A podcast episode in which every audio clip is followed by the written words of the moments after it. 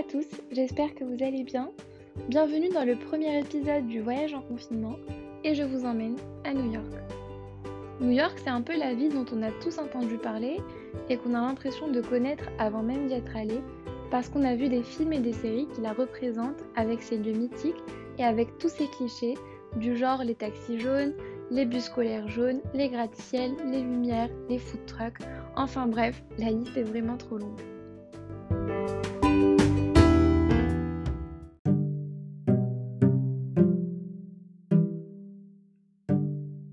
Commence ensemble par une petite parenthèse d'histoire pour répondre à la question pourquoi New York s'appelle New York? et quand a-t-elle été découverte? On remonte dans les années 1500, plus précisément en 1523, où un explorateur florentin, Giovanni da Verrazzano, demande au roi François Ier de France de lui octroyer une flotte pour aller à la découverte de l'océan Pacifique. C'est durant ce même voyage qu'il est considéré comme le premier explorateur à avoir découvert la future ville de New York. Il la nomme la Nouvelle Angoulême en l'honneur du roi François Ier qui était ex-duc d'Angoulême.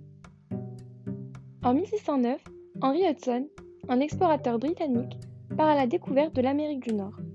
Il le fait en l'honneur de la Compagnie néerlandaise des Indes orientales.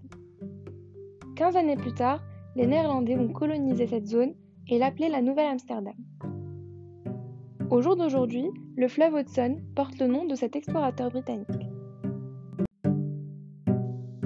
Dans le cadre de la guerre anglo-néerlandaise, la Nouvelle-Amsterdam est conquise par les Anglais qui la rebaptisent New York en l'honneur du duc York, le frère du roi Charles II.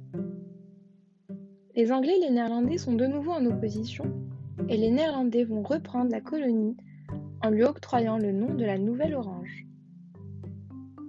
Finalement, les Anglais récupèrent New York avec le traité de Westminster et lui consacrent définitivement le nom de New York en 1964. On passe maintenant à une petite parenthèse de géo. New York, c'est la plus grande ville des États-Unis en nombre d'habitants, avec 8 millions d'habitants, et l'une des plus importantes du continent américain. Elle se situe au nord-est des États-Unis, sur la côte atlantique, et fait partie de l'État de New York qui est classé quatrième État le plus peuplé des États-Unis.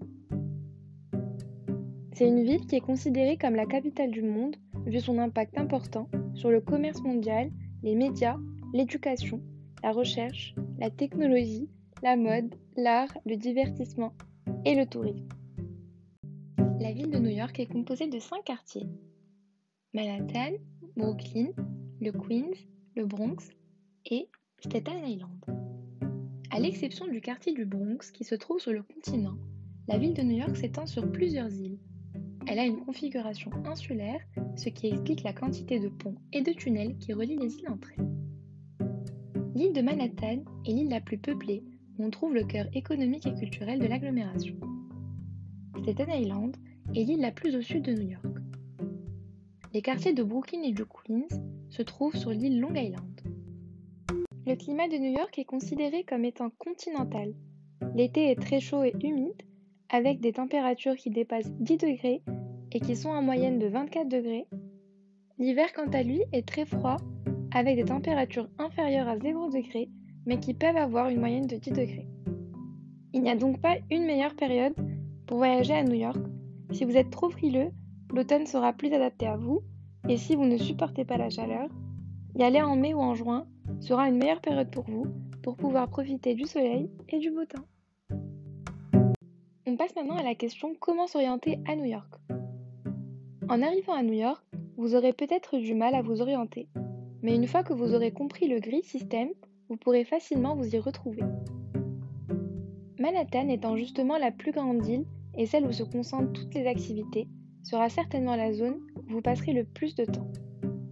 Elle est connue pour son plan hippodamien, c'est-à-dire que ses rues et ses avenues sont numérotées.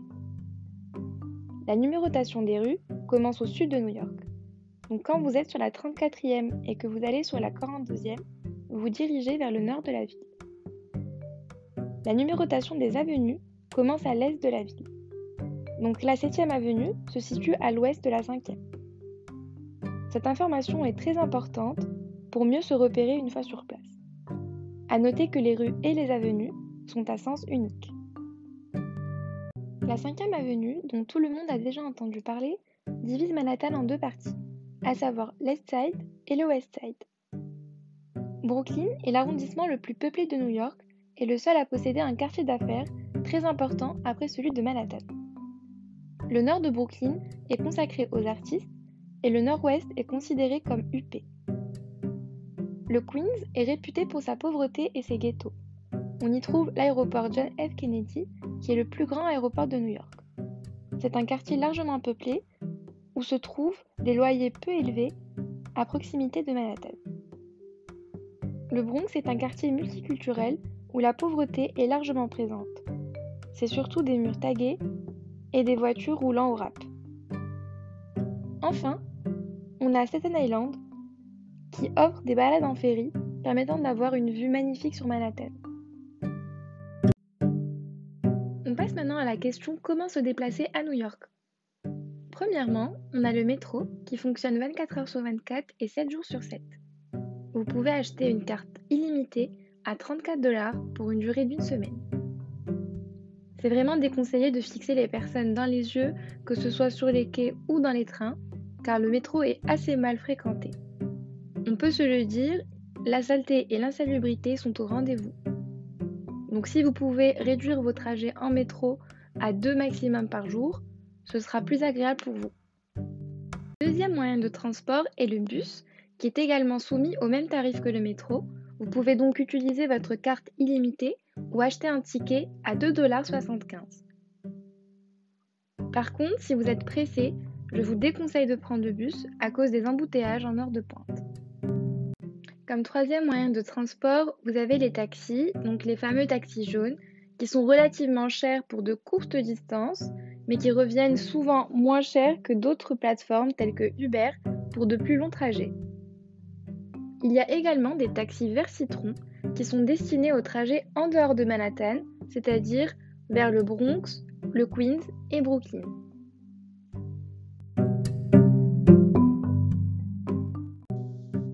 On passe maintenant à la question que faire à New York?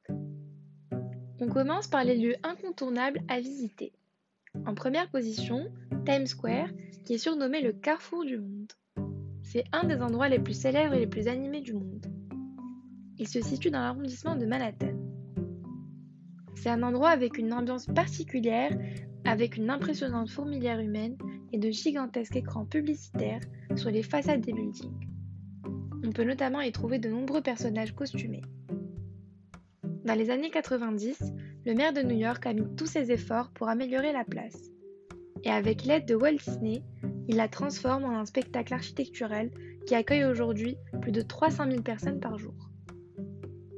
Idéal à visiter en soirée, Times Square ne dort jamais et ses lumières illumineront votre soirée.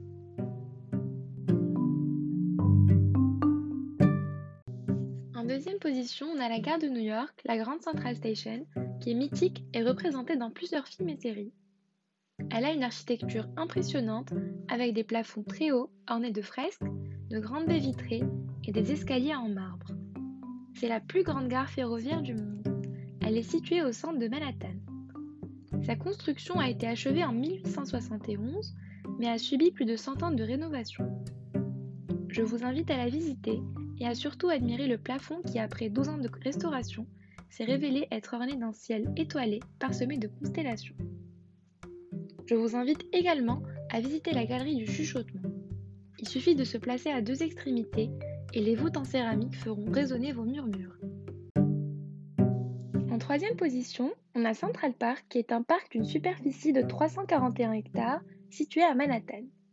Avec 37,5 millions de visiteurs par an, Central Park est le parc le plus visité aux États-Unis. C'est le premier parc public américain entièrement conçu par l'homme. Il a vu le jour après 15 ans de construction. Depuis 1908, il est apparu dans 240 films, ce qui l'élève au rang de parc le plus filmé au monde.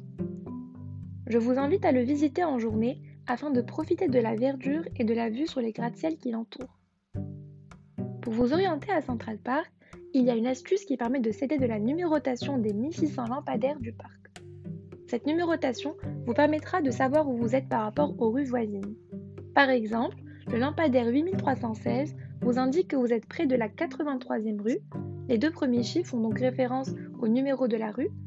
Et les deux derniers vous donnent votre localisation est-ouest avec les chiffres pairs pour l'est et les chiffres impairs pour l'ouest. Dans cet exemple, le lampadaire 8316 fait référence à la 83e rue, côté est de Manhattan. Je vous recommande vivement cette petite astuce qui vous aidera à mieux utiliser vos plans Google Maps ou autres. Pendant votre balade, vous verrez des joggings matinaux, des sessions de frisbee, des balades à vélo, des pique-niques et tout simplement des personnes assises sur des bancs pour admirer le parc. Il y a d'ailleurs 9000 bancs à Central Park. Personnellement, je vous conseille d'emprunter l'entrée via la Columbus Avenue, ce qui vous permettra de vous arrêter à la Magnolia Bakery et d'emporter avec vous leur succulent cupcake au parc. Pas loin de Central Park, le Rockefeller Center est un complexe commercial construit par la famille Rockefeller et composé de 19 bâtiments. Il est situé entre la 5e avenue et l'avenue des Amériques dans l'arrondissement de Manhattan. C'est à ce niveau que vous pourrez trouver les boutiques de luxe de New York. Ce complexe est très touristique en raison des décorations de la Rockefeller Plaza, mais aussi grâce aux nombreux événements saisonniers tels que la grande patinoire ou le gigantesque sapin qui rassemble chaque année des milliers de personnes. Pour avoir visité la place Rockefeller en mai et en décembre, je peux vous dire qu'elle est totalement différente entre les saisons et personnellement, je l'ai trouvée magnifique pendant la période de Noël. Le of the Rock, c'est le toit du gratte-ciel principal du Rockefeller Center. Il se trouve à 259 mètres de hauteur et offre une vue magnifique sur Central Park et l'Empire State Building. Il donne une sensation différente des autres observateurs de New York puisqu'il offre une vue panoramique à 360 degrés sans aucune vitre ni grille. Les tickets sont disponibles en ligne et l'achat d'un pass touristique vous permettra de faire des économies et de couper la file.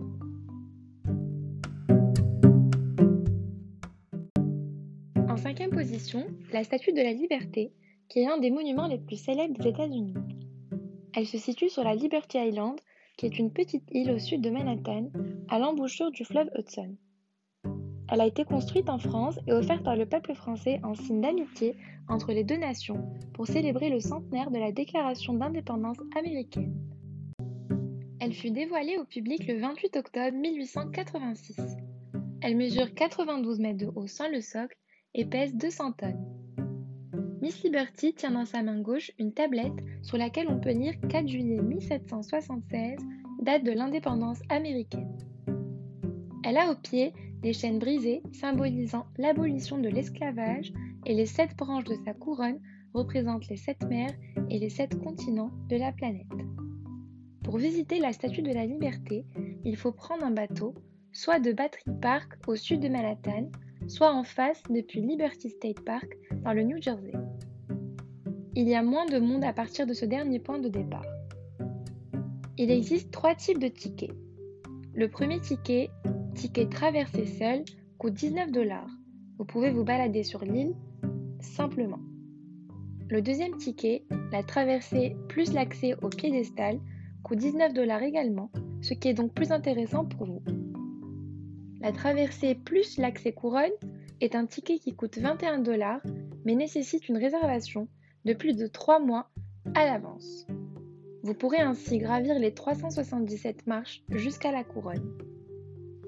Dans les trois cas que je viens de citer, vous avez accès gratuitement à Ellis Island, une île où se trouve le musée national de l'immigration.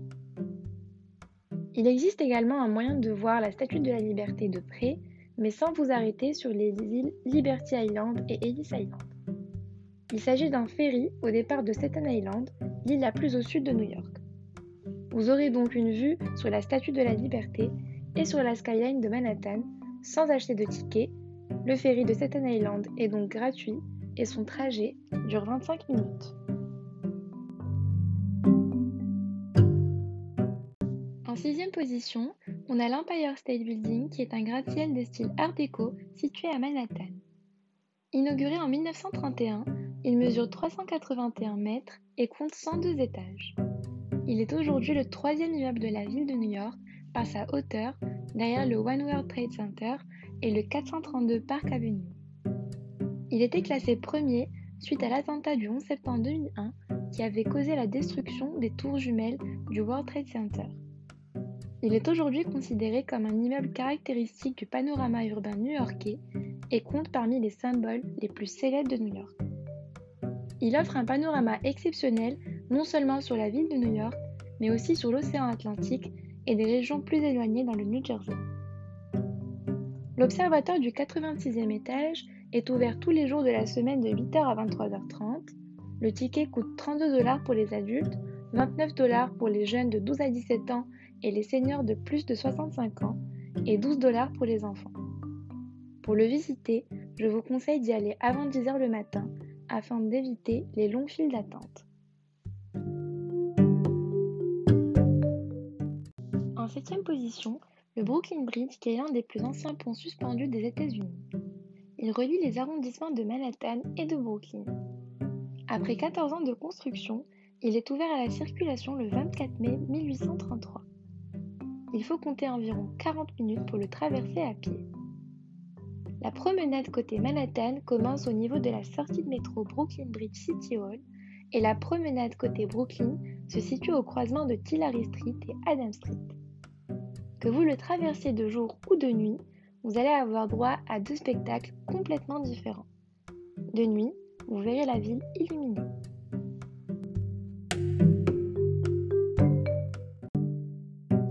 En huitième position, la Highline de New York, connue également sous le nom de Highline Park, qui est un parc linéaire urbain suspendu à Manhattan. Il s'agit d'un réaménagement d'anciennes voies ferrées aériennes. Traverse différents quartiers tels que le Meatpacking District et Chelsea. Elle mesure 2,3 km de long et offre des vues spectaculaires sur Manhattan. L'accès est gratuit et ouvert de 7h à 22h tous les jours. neuvième position, le mémorial du 11 septembre, qui est un mémorial et un musée situé sur le site des anciennes tours jumelles du World Trade Center. Il a été construit en mémoire de toutes les victimes des attentats du 11 septembre contre les tours du World Trade Center, mais aussi celles du Pentagone. Il s'agit de deux grands bassins construits à l'endroit exact des anciennes tours jumelles. La profondeur des bassins a permis de créer des cascades d'eau assez impressionnantes. Tout autour des deux bassins sont inscrits les noms et prénoms de toutes les victimes. 415 arbres ont été plantés autour sur la Memorial Plaza. Tous les ans, le jour du 11 septembre a lieu un hommage en lumière depuis le mémorial. Il s'agit de deux énormes faisceaux bleus visibles depuis tout New York. L'accès au mémorial est gratuit et celui du musée est payant. Le ticket coûte 23 dollars. Petite astuce, si vous voulez accéder au musée gratuitement, Allez-y le mardi entre 17h et 20h. Les billets sont distribués gratuitement.